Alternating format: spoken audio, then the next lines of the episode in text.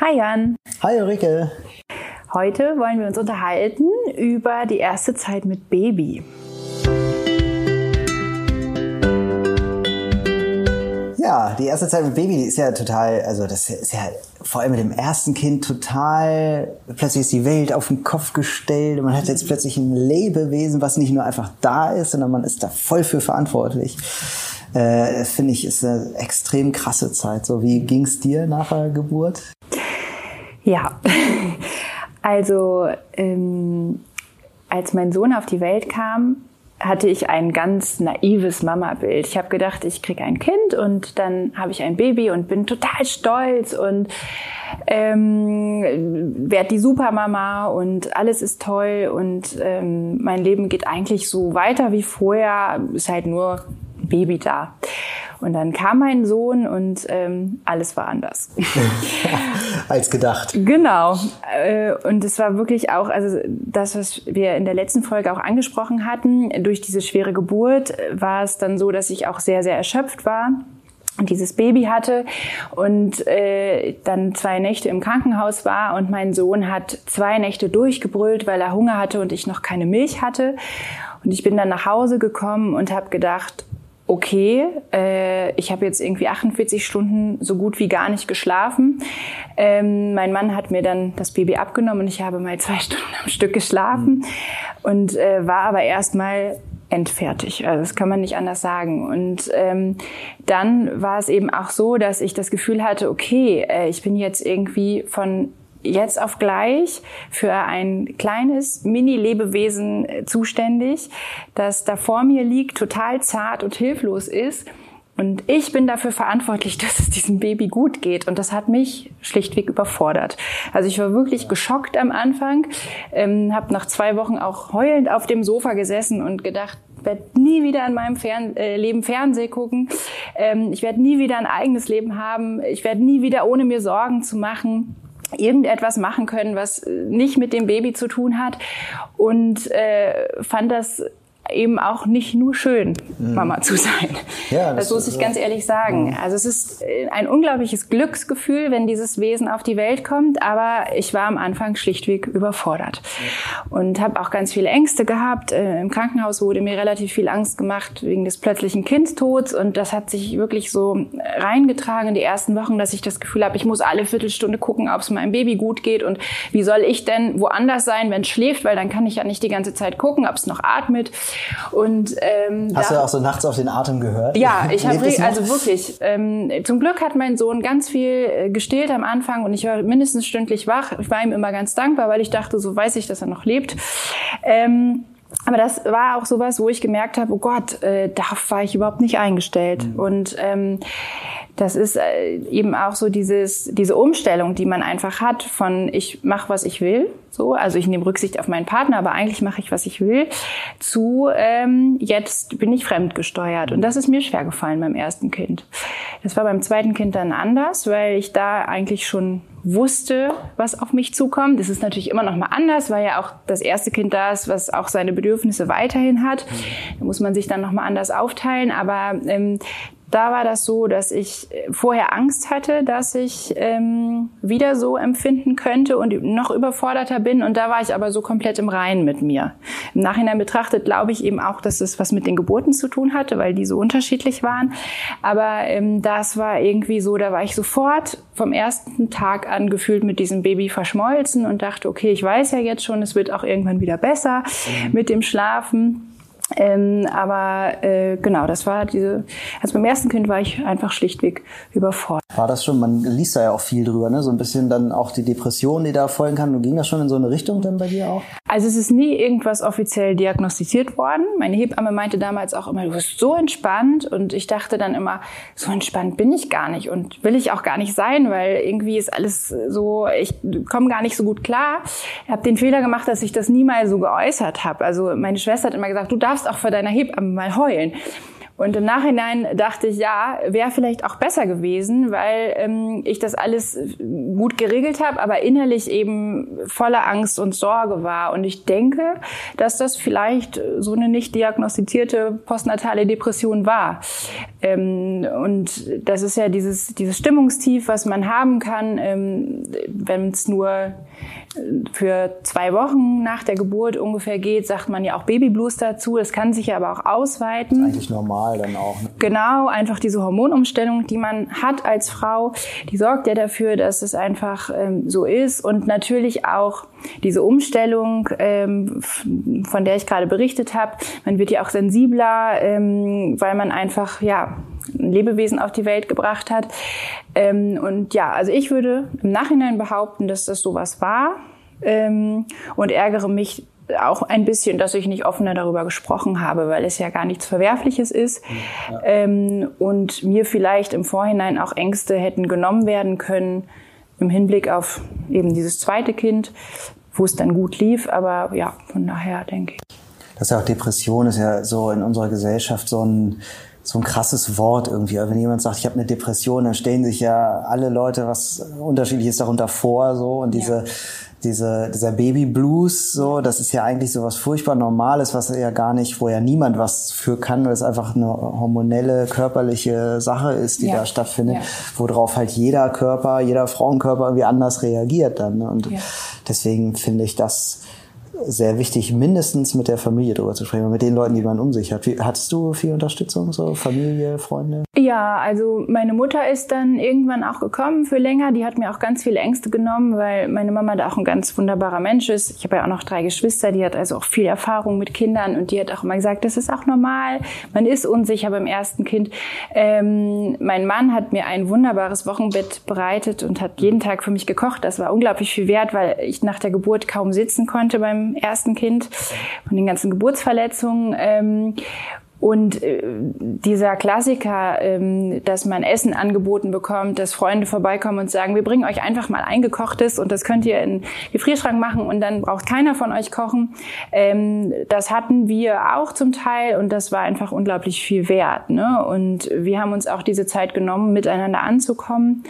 Ähm, das ist auch etwas, was ich auch immer wieder so machen würde, weil man sich ja auch als Familie erstmal neu finden muss. Ja, das stimmt. Wie habt ihr das gemacht? Hattet ihr gleich am zweiten Tag die ganze Familie oder Freunde da? genau. Erst erstmal Babypinkeln. So. Ah, ja. nein, nein, nein, auf gar keinen Fall. Nee, das finde ich, Babypinkeln ist das finde ich irgendwie nicht so schön. Das nee, habe ich immer gleich allen Freunden gesagt, das machen wir auf gar keinen Fall. Also für die, die es nicht kennen, Babypinkeln, wenn die Frau das Kind gekriegt hat, dann treffen sich die Männer äh, die Kumpels mit dem Papa und äh, kippen dann erstmal ein paar Bierchen drauf. Und das fand ich aber irgendwie nicht schön, weil ich freue mich dann aufs Kind und habe den Fokus aufs Kind und dann muss ich äh, halt, muss ich dann nicht Party feiern.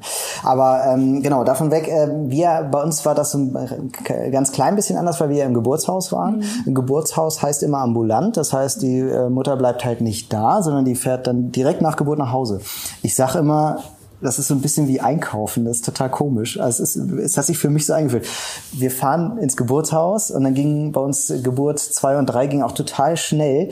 Und dann fährst du hin mit einem leeren Maxi-Cosi, packst ein Kind ein und fährst mit Kind wieder zurück.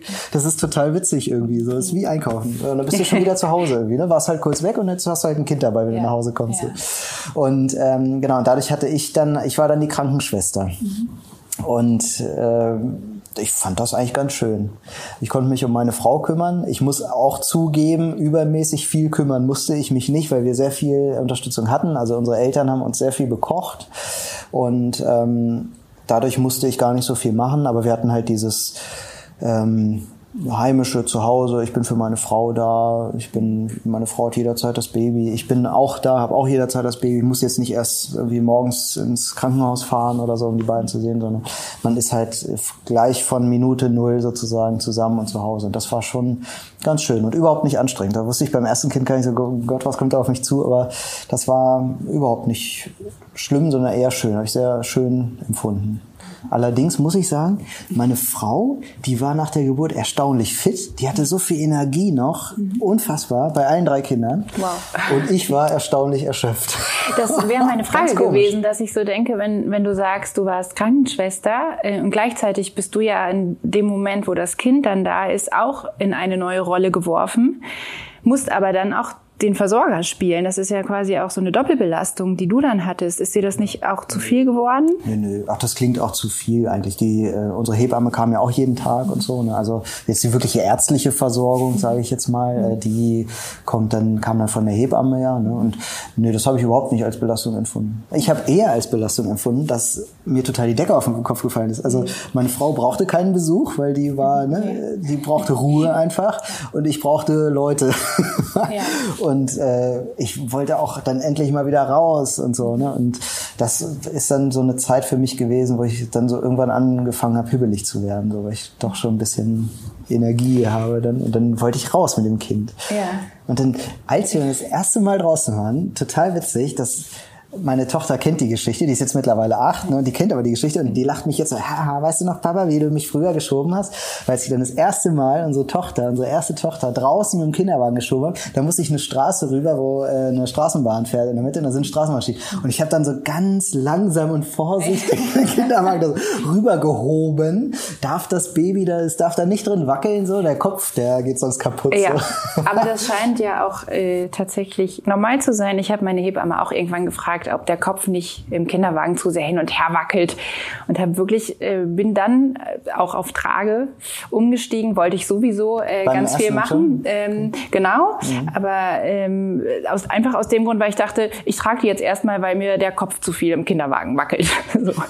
Also man ist da auch so ein bisschen äh, verrückt drauf, weil ja, man stimmt, irgendwie ja. äh, einfach ich auch, auch dieses das Anziehen der Kinder, ne? Also als Papa bist du ja der erste, der das Kind anzieht. Also war bei mir so. Ich habe alle drei Kinder als erstes erstes angezogen. Ja.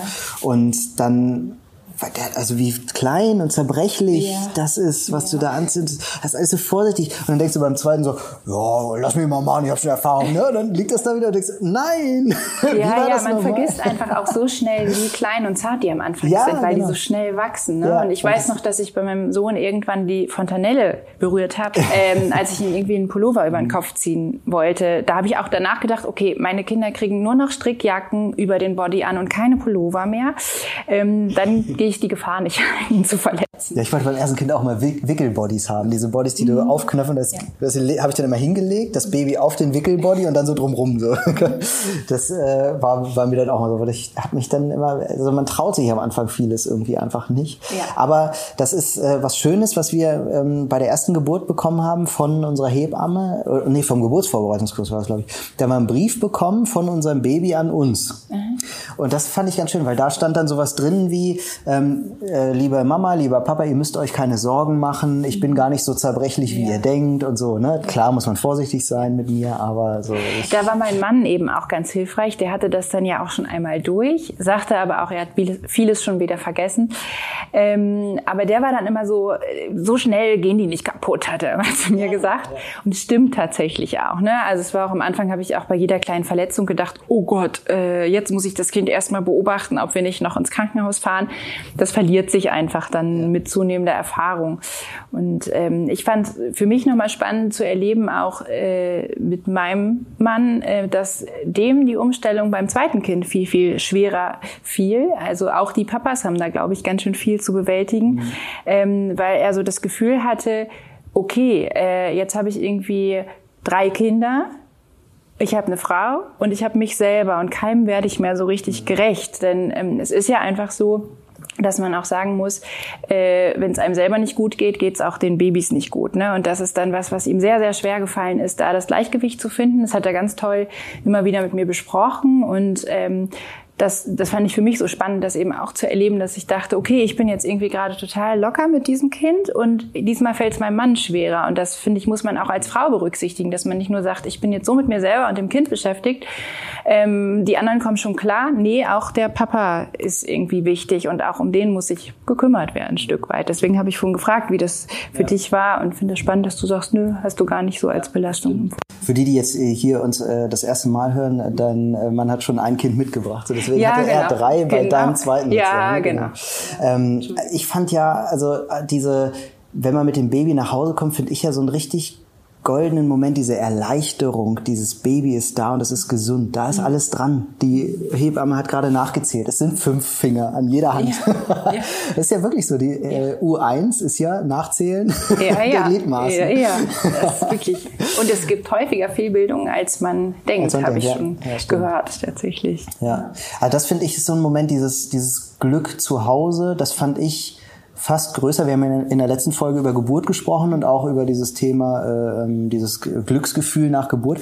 Das ähm, war bei uns beiden ja nicht ganz so groß, wie man das so äh, allgemein kennt, aber dieses, da muss ich sagen, dieses Gefühl, nach Hause kommen mit dem Kind so und zu wissen, jetzt ist alles gut, jetzt sind wir zu Hause, jetzt ist alles geschafft. Ja. Das war für mich das Glück dann. Das ist dann dieses wirkliche, ah, jetzt sind wir durch. Weil man eben auch so darauf wartet. Ne? Das fand ich auch so einen schwierigen Moment vorher. Ich bin so ein Mensch, der gerne alles kontrolliert. Und bei so einer Geburt weißt du ja einfach nicht, wann es losgeht. Und denkst jeden Tag, es könnte heute soweit sein. Und dann wusstest du, jetzt bin ich zu Hause, jetzt kann ich als Familie ankommen. Ne? Das war bei uns auch so, dass ich das auch sehr genossen habe und dachte, jetzt ist auch so der Zeitpunkt, wo ich sage, jetzt fängt alles irgendwie an, sich neu zu sortieren. Und es ist schön. Neben all den Anstrengungen, die man so hat, es ist einfach auch schön. Einfach schön, ja. Und was wir uns am Anfang schon gesagt haben, das war meiner Frau ganz wichtig, dieses äh, Thema Besuch. Das ist jetzt so ein kleiner Tipp hier für alle Hörerinnen und Hörer. Ähm, und das ist auch, glaube ich, äh, das kann der Vater ganz gut übernehmen, finde ich, dieses Organisieren von Besuch und da Regeln vorher aufzustellen und die klar zu, zu kommunizieren mit Freunden. Ne? Ähm, es gibt ja oft dieses, ach, wir klingeln mal und bringen denen mal eine Schnullerkette vorbei, ne, zur Geburt, so. Ähm, Punkt eins klingelt nicht, legt's vor die Tür, geht wieder weg und schreibt eine SMS, das was vor der Tür liegt. Das ist Regel Nummer eins. Ähm, und wenn ihr kommen dürft, dann laden wir euch aktiv ein. Regel Nummer zwei ist, wir brauchen keine Schnullerketten. genau. Da haben wir ganz klar gesagt, ähm, irgendwie so Wünsche, wir fanden so ähm, Drogerie-Gutscheine ähm, ganz gut. Bei uns war halt äh, jetzt Rossmann direkt um die Ecke, dann haben wir ganz viele Rossmann-Gutscheine bekommen. Wir fanden als Geschenk gut Essen mitbringen. Ja. Das ist immer super, weil dann muss man eben nicht selber kochen. Ähm, und was ich ein super Geburtsgeschenk finde, ist eine Haushaltshilfe. Putzfrau, wie auch immer, haben wir zu jeder Geburt gekriegt. Finde ich super geil, dass irgendwie alle Freunde, Bekannte zusammenschmeißen und eine Haushaltshilfe äh, Ja. ordern. Oder wenn man das nicht per Geld machen will, das äh, proaktiv selber machen. Also dass jetzt irgendwie die Eltern kommen und sagen, komm, jetzt jeden Montag kommen wir von 15 bis 17 Uhr und wir putzen eure Bude oder so. Ja, ja. Das finde ich so Geschenke, die sind ganz wichtig. Und wenn man dann wirklich das proaktiv so kommuniziert, dann klappt das auch tatsächlich. Da halten sich alle dran. Ja. Und gut, manchmal ist dann doch der 54. Body in viel zu kleiner Größe dann dabei, aber da kann man dann drüber weglächeln, weil es halt eben auch ein Mittagessen gab. Also was diese Besuche angeht, ist es, glaube ich, auch extrem wichtig zu kommunizieren, weil ich auch tatsächlich Freunde habe, die sagen, sie wollten gerne früh Besuch und hatten das Gefühl, Ach, ja, ähm, es hat ja gar kein Interesse an mir, weil aus Vorsicht Ah. und Rücksichtnahme gesagt wurde, "Mm, die erste Zeit lassen wir mal alleine. Also ich glaube, das ist wirklich äh, wichtig, ganz ehrlich zu sagen, ich brauche es so, ne, weil es da auch, ich denke, da ist eben jede Familie auch anders und ähm, was so Geschenke angeht, kann ich dir nur zustimmen. Gerade beim zweiten Kind hat man einfach ja auch äh, ganz viel schon. Ähm, ich habe mich immer gefreut, wenn jemand konkret nachgefragt hat, was könnt ihr denn noch gebrauchen? Ähm, und äh, da ist ja einfach auch der Punkt, dass man sich sehr viel anschafft, was man dann irgendwie spätestens beim zweiten Kind merkt, dass man das eigentlich gar nicht Genau. braucht, weil Hat die ja einfach viel, gebraucht. viel weniger Ja. brauchen, als man so denkt. Da würde mich mal interessieren, äh, was war denn eure verrückteste Anschaffung, die ihr gemacht habt, wo ihr vorher dachtet, das brauchen wir unbedingt und dann lag es wirklich nur in der Ecke? Gibt's sowas? ähm, also die verrückteste Anschaffung, die ich nie wieder machen würde, ist äh, ein Kinderzimmer. Das finde ich, also das was ja, das finde ich ganz schwierig, weil zum einen hast du so ab Schwangerschaft, äh, ich glaube vorrangig beim Vater, Mütter haben das aber glaube ich auch, äh, Bei uns war es so, dass ich das mehr hatte, diesen Nestbautrieb, mhm. wirklich extrem. Ich wollte jetzt irgendwas machen, das Zimmer streichen, irgendwie. ich musste irgendwas machen, komme was wolle. Also bin ja ich, süß ist, ne? ja, ich bin in den Baumarkt gefahren, habe mir dann äh, einmal Farbe geholt und habe das Zimmer gestrichen. Das musste einfach sein. Und ähm, mit dem einherging aber auch Kinderzimmer. Und dann hast du, dann kommt jetzt dieses Kind, ne, was jetzt für dich die ganze neue Welt ist. Und dann sind wir halt in so ein äh, Babyfachgeschäft gefahren und haben dann äh, da ein komplettes Kinderzimmer äh, mö mit Möbeln halt bestückt da ne? und haben da, ich weiß nicht, 1500 Euro für Kindermöbel ausgegeben. Und das würde ich nicht nochmal machen. Das habe ich auch anders erwartet, weil du brauchst eigentlich gar kein Kinderzimmer. Du hast ein Baby, du hast ja noch gar kein Kind. Also das tobt noch nicht im Kinderzimmer, das baut noch keine Briobahn auf oder so. Du brauchst eigentlich nicht viel. Und wir haben jetzt sogar beim dritten Kind wir haben jetzt zwei Wickeltische mittlerweile, ne? Also einen im Schlafzimmer und einen im Kinderzimmer. Und wir benutzen den gar nicht. Ja. Wir wickeln nur noch auf dem Boden, auf dem Sofa, so, wo es halt gerade so ja. passt. Das war beim ersten Kind bei uns noch anders. Beim zweiten ist es auch so. Also wirklich, ähm, da ist die Wickelkommode vollgestellt mit anderen Sachen. Zum Kinderzimmer kann ich auch nur sagen, bei uns ist der absolute Lebensmittelpunkt das Wohnzimmer. Das quillt über vor Spielzeug. Ähm, ja, ist bei uns auch so. Ist auch eine Umstellung, weil man ja auch immer das Gefühl hat, okay, es sieht jetzt gerade wieder so aus, wie ich mir ein Wohnzimmer vorstelle. Und dann kommen zwei Kinder und nach fünf Minuten sieht sieht es aus, als hätte der Ecke Blitz eingeschlagen. genau, das ist eine Umstellung, äh, weil man irgendwann wirklich denkt, warum mache ich das eigentlich? Ich kann es eigentlich, eigentlich auch liegen lassen. Ähm, das ist einfach so, ähm, wir haben eine ganz lustige Anschaffung gemacht, die uns empfohlen wurde und wo ich im Nachhinein denke, meine Güte, nämlich so ein Baby-Badewannensitz, wo man die Babys dann reinsetzen kann, wenn sie noch nicht richtig selber sitzen können und ähm, dann quasi die Babys baden kann und sie einfach besser und sicherer sitzen, als wenn man sie nur hält. In der Erwachsenenwanne, mhm. genau. Also ich habe so zwei Riesenkinder, die schon äh, nach ungefähr sechs Wochen beide nicht mehr in die Babybadewanne gepasst haben und dann ist es ein bisschen umständlich umständlicher, aber ich habe irgendwann gedacht, wie bescheuert, weil dieses Ding steht bis heute einfach nur rum und ich muss jedes Mal grinsen, wenn ich sehe, weil ich denke, oh Gott. Also es ist. Ähm, Habt ihr ähm, Trip-Traps zu Hause? Ja. Weil da habe ich nämlich die Erfahrung gemacht, das ist ein super äh, Tipp eigentlich für diese Trip-Trap-Stühle. Das sind ja so Stühle, ja. die nicht so leicht umfallen und so, wo genau. die Kinder super sitzen können. Ähm, die finde ich super und dafür gibt es Babyaufsätze. Wir hatten das lange, gerade beim ersten Kind, ne, dass wir genau. am Tisch gesessen haben und gegessen haben und das Kind lag halt auf dem Boden und hat geschrien, so, weil das wollte halt dabei sein, auch wenn es nur so ein kleines Baby ist, das will dabei sein. Und dann gibt es so einen Aufsatz, da kann das Kind zwar auf dem Trip-Trap natürlich noch nicht sitzen, weil es ist noch ein Baby, aber es gibt diesen Aufsatz, der ist so ein bisschen wie so Maxi-Cosi-Schale. Genau, so. Babyschale. Genau, klippst du drauf genau. und das war so, das war für uns der Breakthrough irgendwie, wir konnten endlich wieder in Ruhe essen. Das war richtig, ja. richtig gut. Und dann haben wir noch äh, Nonomo, kennst du das? Nee.